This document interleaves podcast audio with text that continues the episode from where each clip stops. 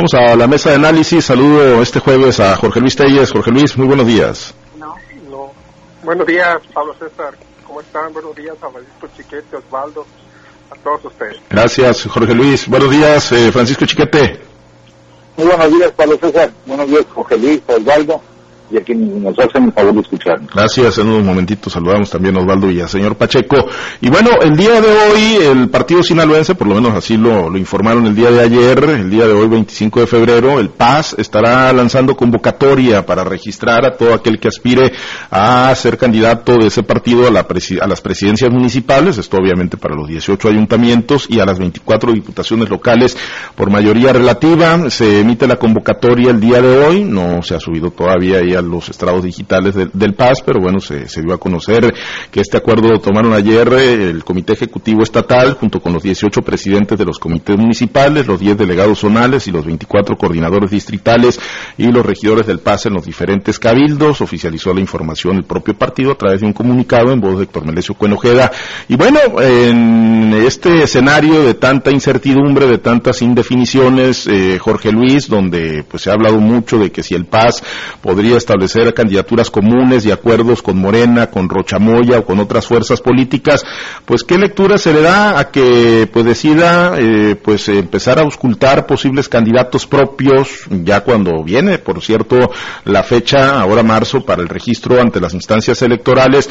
Eh, ¿cómo, ¿Cómo debemos leerlo, eh, Jorge Luis? Ya baja la cortina, Héctor Melesio Cuenojeda, no no hubo posibilidad de acuerdos con Morena y con otras fuerzas políticas o todavía pues cabe esa posibilidad pese a que vaya a seleccionar candidatos propios el partido sinaloense, Jorge Luis? Pues sí, la, convocatoria no la vamos a conocer hasta el día de hoy, ¿no? el contenido, porque únicamente ayer se anunció que se liberaba la convocatoria del PAS para presidentes municipales y diputados locales.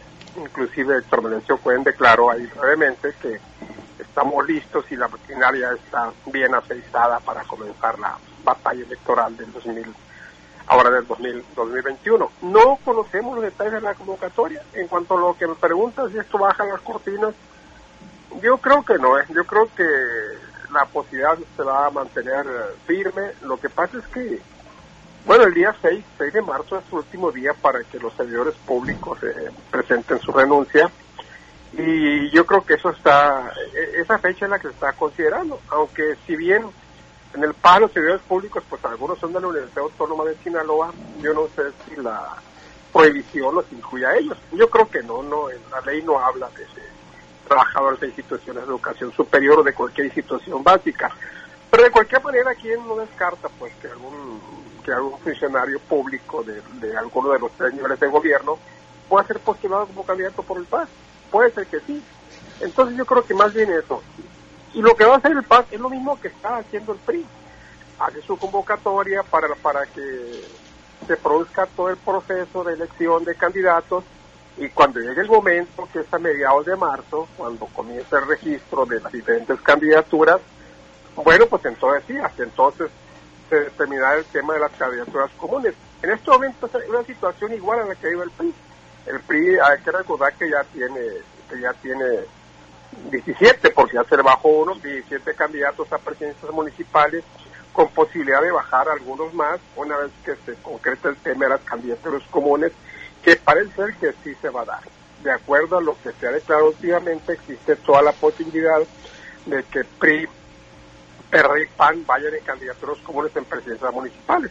Eso implica, como lo hemos ah, comentado aquí en infinidad de ocasiones, que tendrán que bajarse algunos candidatos y tendrán que bajarse pues en aras de fortalecer esta unión entre PRI, PRD, PAN, que es el único antídoto contra Morena, es la única manera de que se le pueda dar competencia a Morena en las elecciones de, ahora de, junio venidero.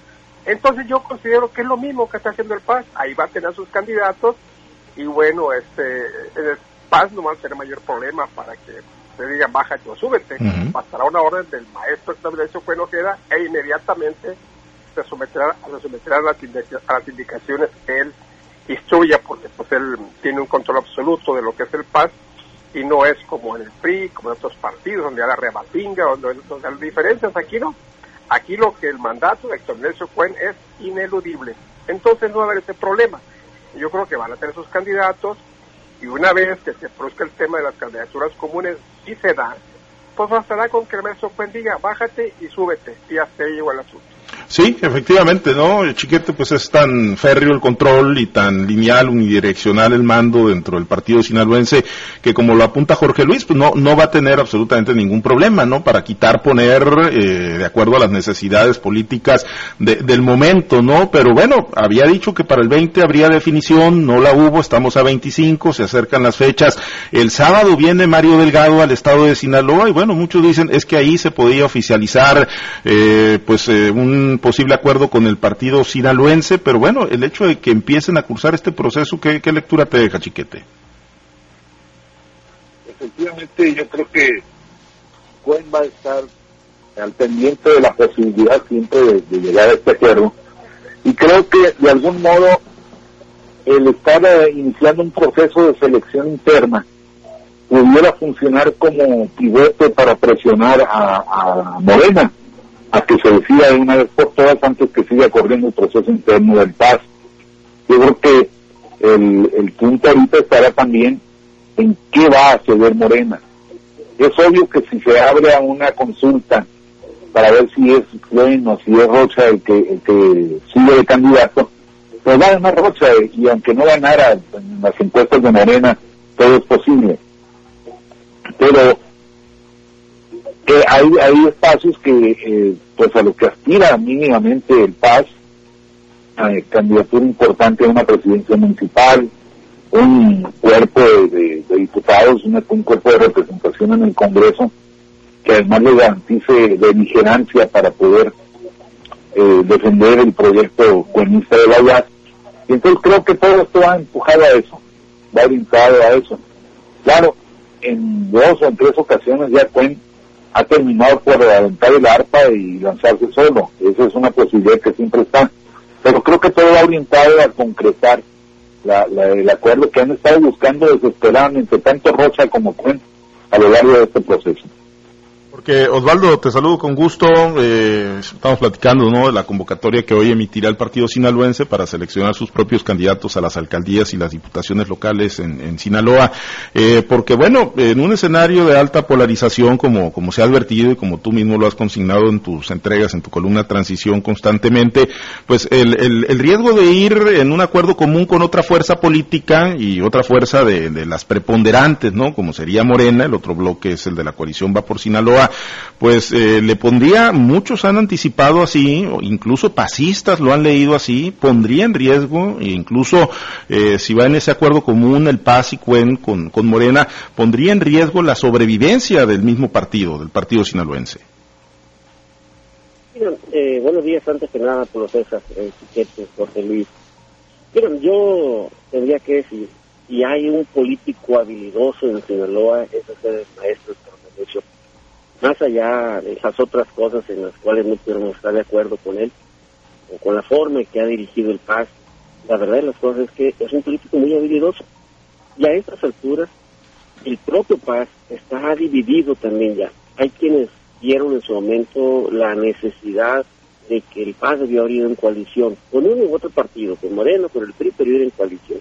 Y hubiera ganado más de lo que tiene el día de hoy.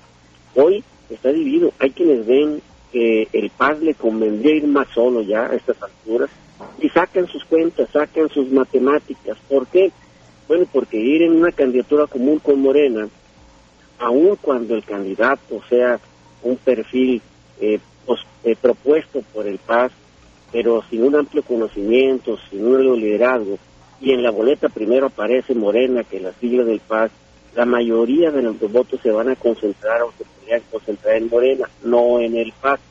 Y lógicamente eso va en detrimento precisamente de la fortaleza política que pueda tener este partido, de las decisiones que tenga, pero sobre todo de algo muy importante. No olvidemos que los partidos necesitan votos para subsistir, no solamente para mantener su registro, sino también en función de los votos que tiene, es el monto de los recursos, de las prerrogativas que se le entregan.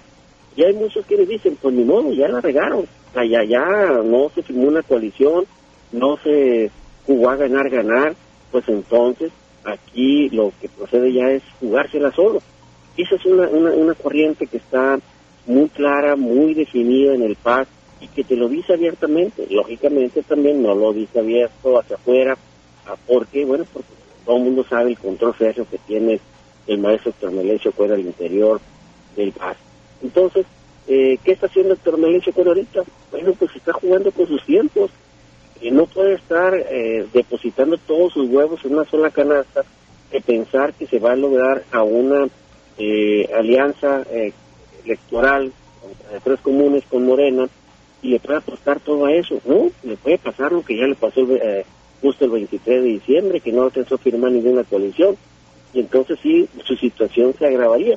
Entonces, ¿qué está haciendo el maestro Cuentos? Está jugando con sus tiempos, los tiempos que él, propio, él mismo se ha fijado. A más tardar el 20 de febrero yo lanzo mi convocatoria e inicio su proceso.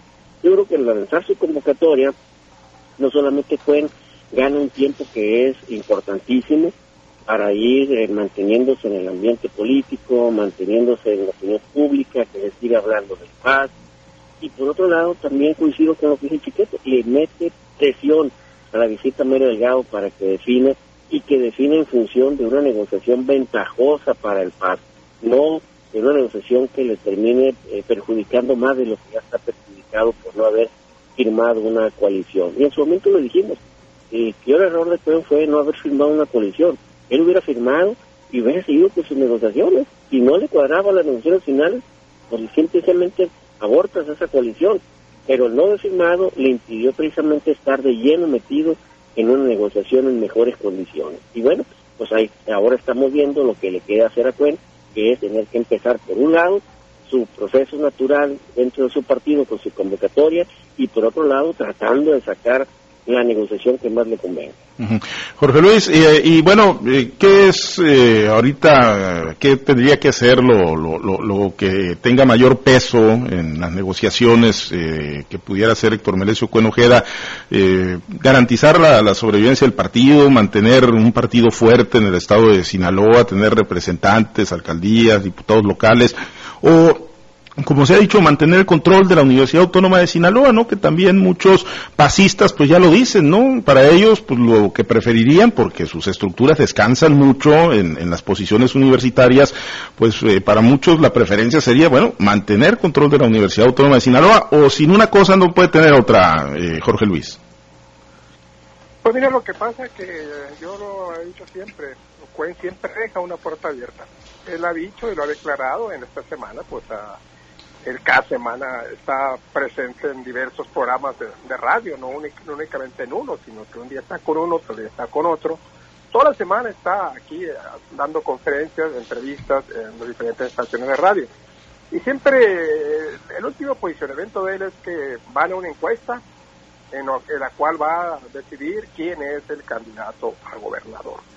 O sea, una encuesta entre Rocha, entre él, entre Tomás Saucedo y entre, entre, la, entre el candidato del Partido del Trabajo.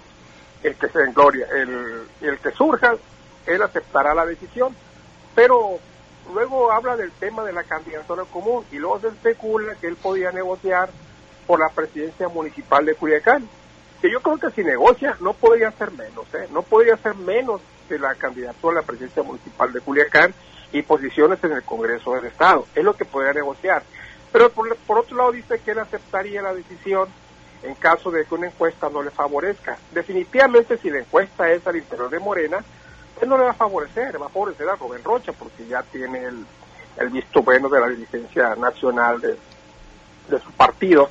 Entonces definitivamente yo no creo que la encuesta al interior de Morena le favorezca a Héctor Merezo Cuen, menos cuando hay mucha gente dentro de Morena que se opone a la integración de Cuen al equipo de Rubén Rocha. Entonces, si hay negociación, yo no creo que sea menos que la presidencia municipal de Culiacán, entre otras posiciones que Cuen va a negociar, porque obviamente él sabe, sabe bien que tiene un capital político importante, entonces no se conformaría con menos. Te digo, la presidencia municipal de Culiacán, por lo menos, ¿eh? Por lo menos. Y de candidatura común con los otros, con los otros partidos. Ahora es, es importante lo que dice Osvaldo. en este momento, ¿Cuál es el riesgo principal para el PAS? Que efectivamente en candidaturas comunes los candidatos que aporte el PAS los vote Morena, pero los vote por los vote por Morena. Eso le van a estar votos al PAS. O sea, eh, ejemplo, un candidato fascista, fulano de tal, el que te guste, el que les guste, aparece en la boleta, pero aparecen también aparecen también todos los partidos, porque aparece un, candidato, pero aparecen todos los partidos. Entonces, ¿qué puede pasar? Que la gente de Morena vote el candidato del PAS por Morena, y el candidato, el, el voto es bueno para el candidato, pero también, pero no es bueno para su partido, para el PAS, se va a sumar a la contraria de Morena. Entonces aquí el PAS va a perder, puede perderse una posibilidad, no es una seguridad, una importante cantidad de votos que se van a reflejar en una menor cantidad de diputados en el Congreso del Estado. Ese es uno de los riesgos que está corriendo Héctor Menezes Cuen con esta, con esta decisión. Otra, como, como lo hemos dicho antes, pues cuál puede ser, que un candidato solo va a ganar la elección. Entonces, si Cuen va solo, difícilmente puede aspirar a una victoria en la elección para gobernador del Estado. Pues sí, sí, y, muy difícil el escenario de que si va a una encuesta con Rocha, pues le, vaya a ganar, ¿no? Digo, le puede ganar en nivel de conocimiento, pero ya colocados cada quien en, las marcas, pues con Rocha colocado con Morena, es, muy complicado. Y el caso de Culiacán, eh, Chiquete, que ya refería Jorge Luis, pues se ha convertido en la joya de la corona, ¿no? En las negociaciones en esta ruta, luego de que se definieran candidatos a, las a la gubernatura de Sinaloa, pues Culiacán indudablemente concentra, ¿no? Ahí el, jaloneo con, eh, por un lado, Estrada El alcalde que ayer solicitó licencia, eh, pues Graciela Domínguez Nava del grupo de Rocha, Cuen, eh, con una posible negociación, como lo refería Jorge Luis, y Gerardo Vargas Landeros, ¿no? Del grupo Trébol, que también ahí, aunque replegado, pero pues ahí sigue, ¿no? En el ambiente con, con la posibilidad de hacerse con la candidatura. Eh, Chiquete, pues, eh, ¿cuál, ¿cuál es la ruta que más conviene ahí a quienes buscan conformar este, este bloque opositor? Lo de la encuesta, lo decíamos, ¿no? Este, yo no sé si tú tengas otra lectura, Chiquete, pero pues es muy complicado que si van a una encuesta Tomás Saucedo, eh, Cuen, Rochamoya, pues Cuen vaya a salir con una candidatura donde lo arropen para el gobierno de Sinaloa, Morena, el partido sinaloense y el verde ecologista. Por supuesto que no, esto eh, se da por descartado. El propio Cuen sabe y lo hace ver, lo deja ver, que él está dispuesto a aceptar el resultado. Pero bueno, el, el asunto está en la sobrevivencia del Paz y no solo en la sobrevivencia del PAS como partido, sino como estructura dentro de la Unidad Nacional. Eso es lo que está en juego. Eso es lo que eh, está pensando y lo que está buscando, porque no encontró garantías de que en la alianza del PRI se le fueran a, dar los suficientes espacios para que se defienda eso. Entonces, pues se va con el que le pareció el, más viable ganador y busca busca la negociación central con eso. Por supuesto, se trataría de, darle una salida más honrosa y pues eh, pelear una presidencia municipal como la de Culiacán. ¿Qué va a pasar ahí en la capital del estado? Gane quien gane, va a haber perdedores muy fuertes, va a haber enojos muy fuertes. Es muy difícil convencer a Gerardo Vargas de que trabaje por Graciela Domínguez o de que trabaje por Estrada Ferreiro cuando a él le ofrecieron que no se le iban a interponer en el camino. Es muy difícil que Estrada tome de, allanarse si le gana pues eh, Graciela, por ejemplo, que es una, una persona a la que ha visto por debajo del hombro porque él antes negociaba directamente con Rochamoya. Entonces sí es una, una cruce de caminos muy fuerte para Morena.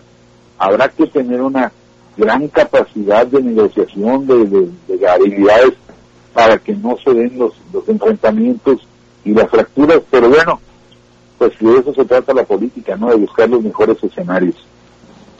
Sí, eh, efectivamente. Y Osvaldo, pues ayer con la licencia de Estrada Ferreiro, pues ¿qué es? O sea, es eh, un acto de congruencia política, digo, no se los exigía la, convocatoria y el plazo legal todavía le daba hasta el 7 de marzo, pero bueno, pues de alguna manera poniéndole el ejemplo a otros alcaldes, alcaldesas que también están en Sinaloa cursando procesos internos dentro de Morena, unos buscando candidaturas a diputaciones federales, otros a la reelección y lo están haciendo, bueno, todavía en su encargo como alcaldes y presidentes presidentas municipales en el estado de Sinaloa? ¿O será que aquellos no traen bola y Estrada Ferreiro ya trae y por eso pidió licencia el día de ayer? Mira, lo hemos comentado otras veces, y esto te lo dicen gente de la cúpula morenista. En Morena hay un criterio, ojo, no es ley, no es una ley escrita, es un criterio donde se está respetando, donde se dice que todo aquel actual funcionario que ganó un cargo por elección popular lleva mano en el aval, en conseguir el aval para que pueda volver a reelegirse, que pueda ir a otro proceso electoral de reelegirse. Y Jesús Traferrero, pues ganó por la vía de los votos, ganó por las elecciones. Y Jesús llegó por la vía de los votos de Morena. O sea, no llegó propuesto ni por el PT ni por el PES que fue una alianza con, con, esto. Entonces, eh, de los pocos casos, yo creo que de Morena, en Sinaloa, que llegaron por Morena Morena, pues está el de Jesús Ferrer, está el del químico, quienes deberían de llevar mano para buscar la reelección en este proceso. Entonces, eh, también se ha dicho que a, que a Jesús Ferrer se le pidió desde el mismo Comité Ejecutivo Nacional que presentara su registro. Pues entonces, si no lo van a llevar, pues ¿para qué pedirle del Comité Ejecutivo Nacional que presente su registro? Y, lo más todavía más sintomático, pues ¿para qué pedir licencia a su cargo si no trajera nada en la mano, la bola en la mano? Eso es el, análisis en más, si tú quieres, más lineal que se pueda hacer o que se pudiera hacer. Pero estamos hablando de Morena, no estamos hablando del PRI. Y en el PRI esos, esos lineamientos, esos acuerdos se respetan y se pueden interpretar. En Morena no, en Morena lo hemos dicho, ahí todos son peleoneros callejeros, todos se pelean con todos, no, los criterios no se respetan, no hay eh, un respeto al, alineamiento, a la disciplina, y, y, falta por ver qué es lo que viene, o sea, qué es lo que viene, porque efectivamente Culiacán se ha vuelto pues, la manzana de la discordia, todo en un intento de apertura de Rocha por fortalecer su candidatura a la gobernatura, pues se quiere abrir a otras expresiones, otras corrientes, eh, más allá de Morena. ¿Y qué tiene que entregar o qué están pidiendo esas, otras expresiones? Quiero Culiacán, mínimamente, Cuen la pide, el malovismo la pide, Gerardo Vargas la pide, este, y, la están pidiendo otros grupos, incluso el del, el químicamente puros de Morena, pues dicen, oye, ustedes ya se quedaron con, con la gubernatura, denos a nosotros la, la, presidencia municipal de Culiacán, y ahí está José Ferreiro. Entonces, eh, suena muy, muy, muy interesante lo que está pasando en Morena, pero si nos vamos a una lectura lineal de lo que está haciendo nuestra Ferreiro, pues hay los elementos suficientes para sopesar y pensar que efectivamente está Ferreiro va por la reelección. Bien, eh, para cerrar, eh, Jorge Luis y en Morena y Rocha decidieron meterle mucho pragmatismo a las decisiones que, que ya están contra reloj. ¿Qué pesaría más o qué les abonaría más en un proyecto? Digo, hay sumas que restan, que restan indudablemente, pero ¿qué les daría mayor viabilidad o mayores posibilidades de, triunfo eh, ya en las negociaciones de la capital del Estado y en un espectro estatal? Eh, ¿Gerardo Vargas Landeros o Héctor Melesio Cuen o jugársela con los morenistas a través de Estrada Ferreiro? Pues aclarar que está Ferreiro sigue siendo presidente municipal de Culiacán. La licencia de él surte efecto a partir del 5 de marzo y ya se nombró incluso a un regidor como presidente municipal interino. Si mantiene, si para entonces no hay decisiones, entonces el Congreso, me, me refiero a una decisión que no favorezca a Estrada Ferreiro, pues ella dijo que regresaría al cargo inmediatamente después de que se produzca una, una decisión, ya sea a su favor o en contra. Entonces, si para entonces no hay ninguna decisión, el, el, Congreso del Estado tendrá que nombrar un presidente municipal interino y puede ser desde el mismo el mismo ayuntamiento, puede ser de los mismos diputados de la Cámara, hay que decir que hay eh, nueve diputados que tienen su base aquí en el municipio de Culiacán, nueve diputados locales, o bien entre un ciudadano, ¿no? Independientemente de que sea del sector político, social o empresarial. Entonces, vamos a esperar a ver si qué pasa, ¿no? Eh, ese ya es poco probable que ahora que tiene Mario Delgado traiga nombres en cuanto tiene van a los candidatos.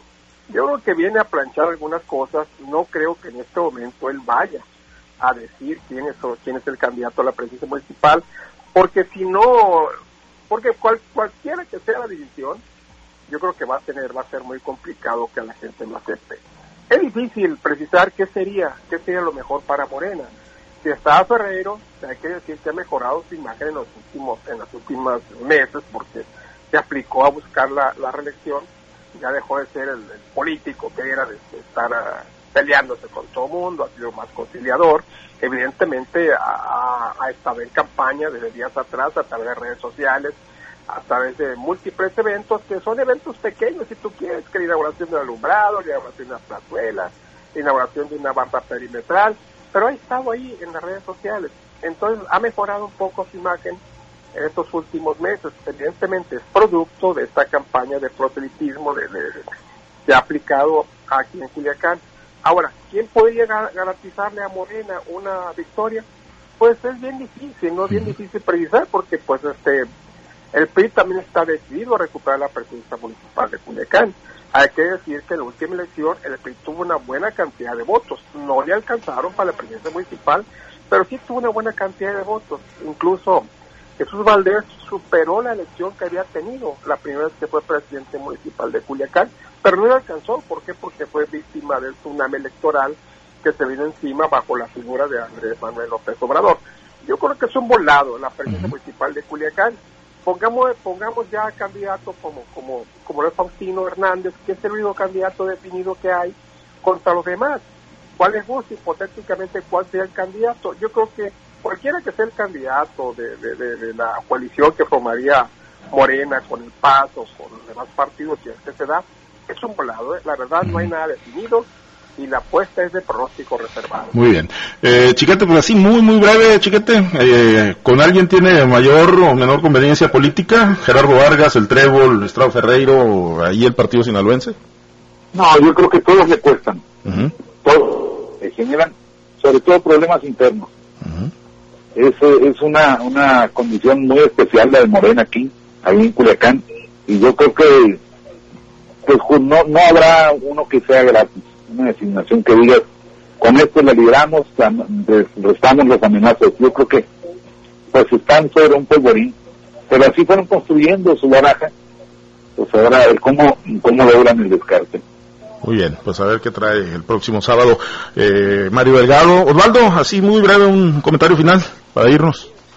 No, no, no dejemos de ver una ruta que ha sido Moreno. Los morenistas están solicitando las posiciones para ellos, quieren jugar con ellos, ellos le apuestan a que la marca les alcanza y no quieren repartir posiciones. Lo vimos al no aceptar la coalición con el CT, con el PES, que fueron sus antiguos aliados, o con otros partidos políticos, pues mucho menos van a aceptar que extraños, gentes externos, que no se la jugaron incluso para llegar al 18 con ellos, ingresen a, des a desplazarlos y a despojarlos de las candidaturas difícilmente van a aceptar a Cuen, difícilmente van a aceptar a Gerardo Vargas, difícilmente van a aceptar a otros personajes que puedan venir desde fuera para hacer eh, desplazarlos, para ser candidatos y desplazarlos a los maristas. Los maristas van por todas las canicas y en algo tienes razón, la marca sigue siendo fuerte en Sinaloa y en todo el país y les puede alcanzar en muchas regiones para ganar candidatos, para ganar elecciones, perdón. Muy bien. Gracias, Osvaldo. Excelente día. Habrá que, habrá que estar pendiente. Gracias, Jorge Luis. Muy buen día. Gracias, buenos días a todos. Excelente jueves, Chiquete. Buen día. Buen día, saludos para todos. Gracias, eh, gracias a los compañeros operadores en las diferentes plazas de Grupo Chávez Radio. Muchas gracias al auditorio, desde luego. Manténgase conectado con nosotros a través de nuestro portal www.noticieroaltavoz.com y en la sintonía de las estaciones de Grupo Chávez Radio en Sinaloa. Soy Pablo César Espinosa. Le deseo a usted que tenga un excelente y muy productivo día.